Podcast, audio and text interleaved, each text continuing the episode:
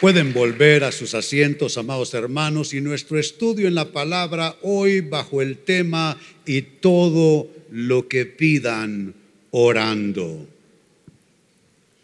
No sé qué pasa con nosotros los humanos, pero siempre dejamos a Dios de último tratamos de resolver de un modo, de otro, gastamos todos nuestras, eh, nuestros recursos, todos nuestros eh, eh, intentos, todo lo que se nos ocurrió y cuando ya no vemos una salida y cuando ya no vemos respuesta, entonces decimos necesitamos ayuda de Dios. Pero ese es un, eso es desarreglar el orden, cómo deben ser las cosas. Dios debe ir primero y todo lo demás después. ¿Cuántos lo creen? Es el lugar que Dios tiene en nuestras vidas. Es primero Él y solo Él. Aleluya.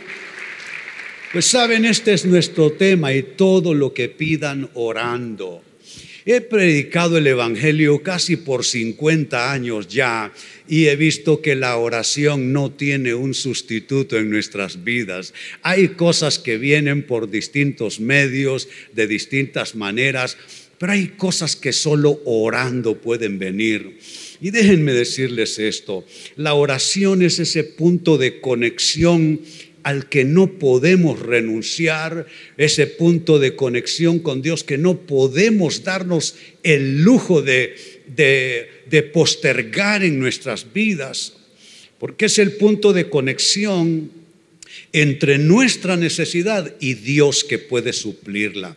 Yo no sé de ustedes, pero para mí Dios es el gran suplidor de todo lo que nos falta conforme a sus riquezas en gloria en Cristo Jesús. Aleluya.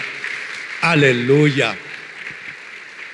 Nosotros no ocupamos cartas de recomendación, nosotros no ocupamos hacer llamaditas por teléfono, nosotros no ocupamos ser compadres o comadres de alguien por allí, nosotros tenemos nuestro gran intercesor, es nuestro gran protector, es nuestro gran proveedor, se llama Jesús, ese es su nombre, díganme cuál es su nombre, ¿Cómo se llama Él? Digan ese nombre poderoso. Se llama Jesús, aleluya. Es el autor y consumador de nuestra fe. Aleluya. Y es poderoso para hacer todas las cosas mucho más abundantemente de lo que pedimos o entendemos por medio de nosotros. Aleluya. Pero saben, hay ciertos protocolos del reino de Dios, suelo llamarlo de esa manera, protocolos del reino.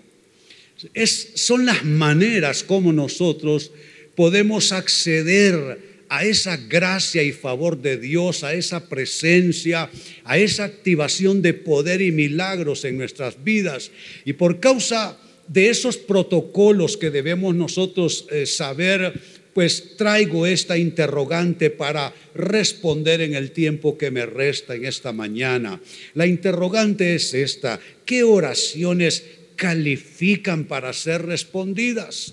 Porque cierto es que no se trata solo de clamarle a Dios, eh, no hay ciertos protocolos, eh, hay ciertas maneras, hay ciertos pasos, hay ciertos entendimientos que debemos todos tener eh, muy claramente establecidos en nosotros. ¿Qué oraciones califican para ser respondidas? Como primera respuesta, califican aquellas oraciones de corazones, escuchen esto, corazones no contaminados con enojo y controversia. Enojo y controversia. Eso neutraliza nuestra comunión con Dios. Eso nos, nos desconecta de Él. Eh, no podemos permitirnos cualquier condición de corazón. Yo sé que el corazón es engañoso, nadie puede dar garantías totalmente de él. Lo dijo el profeta Jeremías, el corazón es engañoso más que todas las cosas y perverso. ¿Quién lo conocerá? No obstante, en lo que a nosotros respecta y en lo que nos sea posible, debemos tratar de garantizarnos corazones no contaminados, sobre todo con estas dos condiciones, enojo y controversia.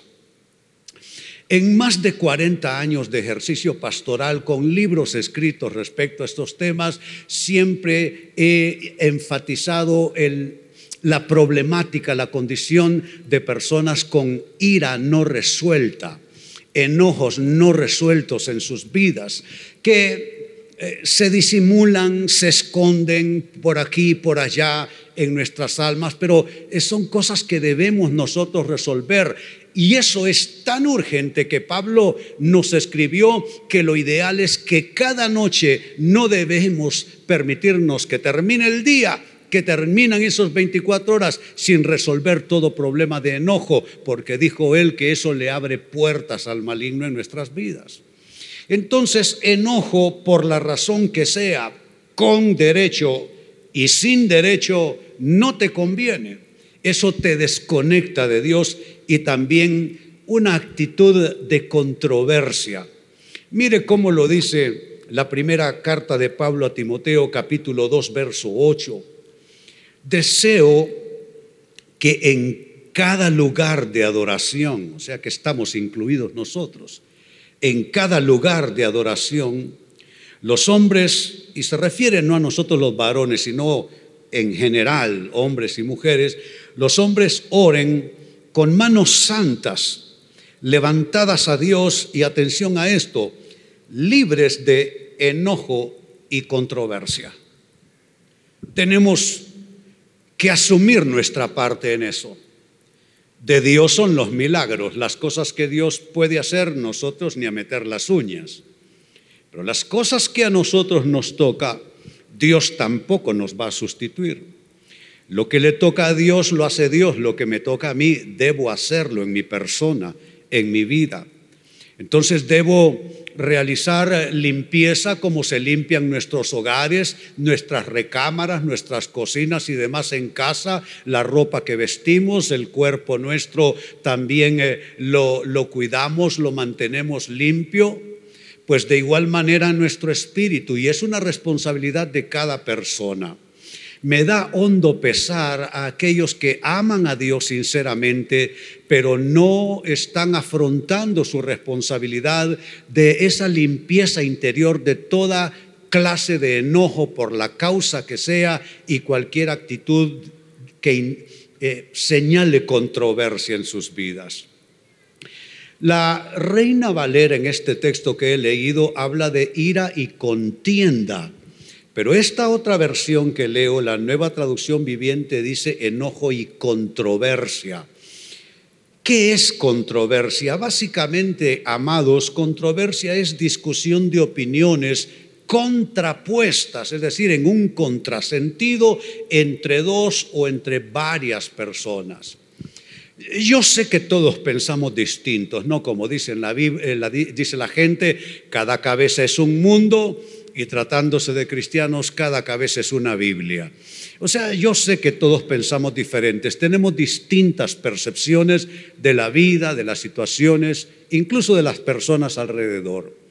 Pero aún teniendo diferencias, nosotros tenemos que renunciar a toda actitud controvertida en nuestras vidas porque eso perjudica no solo nuestra vida espiritual, pero también bloquea nuestras oraciones. Por eso dice Pablo que las manos deben levantarse libres de enojo y de controversia. Entonces, eso en primer lugar. En segundo término, también las oraciones que califican en los protocolos del reino de Dios para ser respondidas sin ningún problema ni obstáculo son las oraciones que salen de corazones que perdonan. Perdonar también es importante. Los seres humanos, seres imperfectos, aunque creados a imagen y semejanza de Dios, Dios sí es perfecto, nosotros somos una raza caída desde los días del huerto del Edén, del jardín del Edén.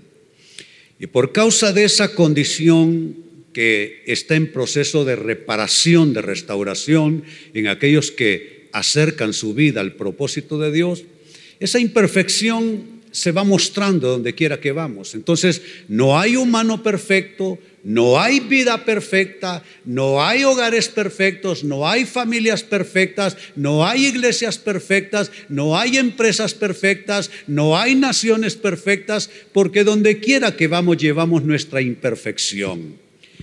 Y sabe, no, no sabemos lidiar con la imperfección, ni nuestra ni ajena. Y eso hace que muchas veces nos quedemos yo digo que atragantados con la necesidad de perdonar. Incluso yo he tratado condiciones, por ejemplo, en parejas que tienen una vida durmiendo juntos en la misma cama, ni qué remedio, no tienen valor de, de, hablar sus cosas abiertamente, pero al menos uno de ellos todavía tiene la raíz del resentimiento, del rencor, de la falta de perdón. Y eso perjudica en muchas maneras a la persona. Mire, eh, extraído del corazón del Padre nuestro, que es la oración modelo, lo que Jesús nos enseña. Mateo capítulo 6, versos 12 al 15. Lo leo para ustedes. Y perdónanos nuestros pecados, y destaco esa frase para ustedes, así como.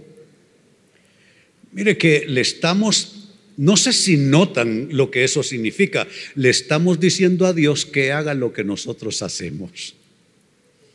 Perdona nuestros pecados así como nosotros. Significa que si tú no lo estás haciendo bien, Dios no tiene por qué entonces eh, meter su mano en la situación. Vuelvo a la lectura. Perdónanos nuestros pecados así como hemos perdonado a los que pecan contra nosotros significa que tú puedes bloquear tu propia provisión de perdón. Tú puedes bloquear el perdón de Dios para con tu persona en la medida en que bloqueaste tu, perdón hacia alguien más. Sigo leyendo verso 13, no permitas que cedamos ante la tentación, sino rescátanos del maligno. Pareciera que entre el verso 12 y 13 se cambió de tema, pero no es así. Sigue hablando en el mismo contexto. Está comenzando en el verso 12 a hablar de que Dios perdone nuestras faltas, comprometiéndonos nosotros también a ser entes de perdón, agentes de perdón en este mundo. Luego habla de la tentación y habla de ser rescatado de la actividad del maligno en la vida humana. Pero luego en el 14 vuelve a contextualizarlo todo. Dice así, si perdonas a los que pecan contra ti, tu Padre Celestial te perdonará a ti. Pero si te niegas a perdonar a los demás, tu Padre no perdonará tus pecados. Todo el contexto de los tres versículos tiene que ver con lo mismo, la necesidad de perdonar y en el en el centro de estos tres versículos está condiciones de tentación y necesidad de liberación, que está indicando que la persona que se niega a perdonar está literalmente haciendo una invitación abierta al maligno. Y está también provocando su propia debilidad, porque ¿qué es la tentación sino la oferta a nuestra debilidad, la oferta a nuestras fragilidades? Se llama tentación por eso, porque eh, le toca la puerta a las áreas de mayor debilidad en nosotros, las áreas eh, eh, en mayor descontrol, en mayor desarreglo. Pero qué curioso que todo ese parece ser el nervio más sensible entre perdonar a otros, que Dios nos perdone y negarse a perdonar, con lo cual bloquear el perdón de Dios. En medio está actividad maligna, puertas abriéndose al enemigo y áreas de tentación volviéndose más sensibles y haciendo a la persona todavía más vulnerable. Este tema del perdón es un tema sumamente serio. Si ustedes quieren saber más, vayan a mi sitio web y eh, tomen ahí el libro, está en forma gratuita, en formato digital, lo que usted debe saber sobre el perdón. El perdón es algo con lo que no se juega. Cuando nos negamos a perdonar o no perdonamos de corazón, estamos literalmente jugando con fuego y el infierno a las puertas de nuestra vida. Entonces, ¿qué oraciones son las que califican para ser respondidas? Dije, en segundo término, las oraciones de corazones que perdonan. Y cierro con esto. También hay otro tipo de oración que es importante, pareciera eh, obvio lo que voy a decir, pero en la práctica observo que no es tan obvio como parece. Y es las oraciones que deben elevarse en el único nombre de salvación que es el nombre de Jesús. Cada vez encuentro más creyentes que le oran a Jesús y por cualquier cosa tienen un algo más ahí, a un lado. ¿Sabe? Es Jesús y solo Jesús. Él es el autor y consumador de nuestra fe. No es Jesús y alguien más o algo más.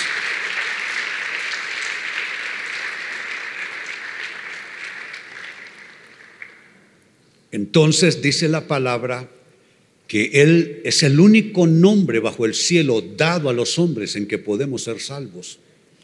Y es el nombre sobre todo nombre que se nombra en este siglo y en el venidero. Nombre ante el cual se doblará rodilla de todo lo que está en el cielo, en la tierra y debajo de la tierra ¿Y por qué es importante enfatizar eso en nuestra cultura? Ah, porque nosotros heredamos un cristianismo histórico, cultural, porque culturalmente nuestras naciones son cristianos por cultura, no por conducta ni por, ni por práctica de creencias bíblicas. Entonces, al heredar una fe, a veces quedamos eh, sumergidos en alguna clase de sincretismo en lo espiritual y creemos en Dios, pero creemos en otras cosas también. Oramos al nombre de Jesús, pero a veces incluimos otro nombre por allí. Todo eso tiene que ser descartado en nuestras vidas. Ese cristianismo, que es una mixtura de distintas creencias, distintas prácticas, distintos tipos de fe, eso tiene que ser depurado. Necesitamos darnos cuenta que se trata de Jesús y solamente de Jesús. Él es el nombre en el cual nosotros oramos.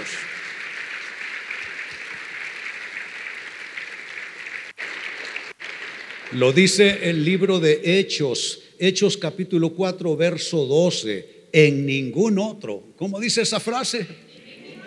Díganmelo como que si estuvieran enojados conmigo. Muy bien, en ningún otro. En ningún otro hay salvación. Dios no ha dado ningún otro nombre. Oh, Dios mío, con qué claridad lo expone.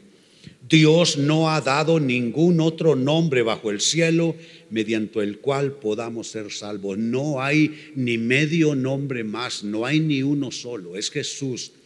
Y tú tienes que asegurarte cuando estás presentando tus oraciones que le oras al único que te puede resolver. Se llama Jesús. Él no tiene ningún otro mediador. Él no tiene ningún otro mediador. Esta escritura perfectamente se complementa con la que será nuestra última escritura esta mañana. Primera carta a Timoteo capítulo 2 verso 5 dice, porque hay un solo Dios y un solo mediador, un solo mediador. Cristo no tiene algún mediador para que Él responda a tu oración. No, Él es el mediador. Él es el mediador. Hay un solo mediador entre Dios y los hombres, Jesucristo, hombre. Entonces la pregunta ha sido, ¿qué tipo de oraciones califican para ser respondidas? Ya que nuestro tema es, y todo lo que pidan orando. Y las oraciones que califican en el corazón de Dios y conforme a su palabra son tres, al menos en esta corta lista. Lo primero, oraciones de corazones no contaminados con enojo y controversia. Lo segundo, oraciones de corazones dispuestos a perdonar. Y lo tercero, oraciones que se elevan en el único nombre de salvación. ¿Cuál es ese nombre? Es el nombre de Jesús. Puestos de pie y celebren su nombre. Aleluya. Dije, celebren su nombre. Aleluya. Somos un pueblo en fiesta. Celebramos el nombre de Jesús. Él es el Dios maravilloso. Padre, te damos gracias en esta mañana.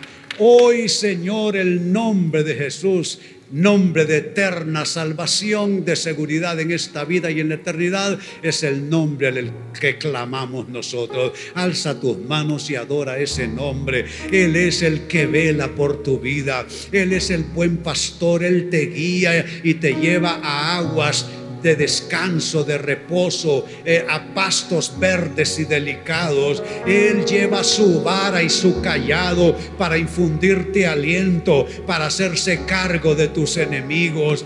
Él vela por tu vida. Él es tu sanador. Él es tu protector. Él es tu proveedor. Todo lo que tú necesitas, Él lo tiene en su mano. Todo lo que tú necesitas está en su corazón. Y la buena noticia es que Él quiere bendecir decirte La buena noticia es que Él te da su perdón. La buena noticia es que extiende su gracia. Él te extiende su amor. Él te extiende su favor. ¿Cómo se llama tu problema esta mañana? Él te sorprenderá. Él vendrá con bendiciones. Ah, porque Él ha oído tu clamor. Él sabe por lo que tú pides, nena. Él conoce tu corazón. Oye, madre, Él sabe por qué tú has estado orando. Escucha, varón, Él conoce tu clamor, Él sabe cuál es tu preocupación. Oh, abre tu corazón a Él, reconoce que Él, Él vendrá en tu rescate, Él vendrá por ti, Él vendrá con bendiciones de bien. Él viene galopante a buscar a sus ovejas. Somos ovejas de su mano, ovejas de su prado. Y déjame decírtelo, todo estará bien porque los capítulos que vienen para tu vida serán capítulos de victoria, serán capítulos de sanidad, serán capítulos de restauración, serán capítulos de victoria Dale gloria a Él por su victoria. Dale a Él la honra que merece su nombre. Aleluya. Exalta su nombre esta mañana. Aleluya.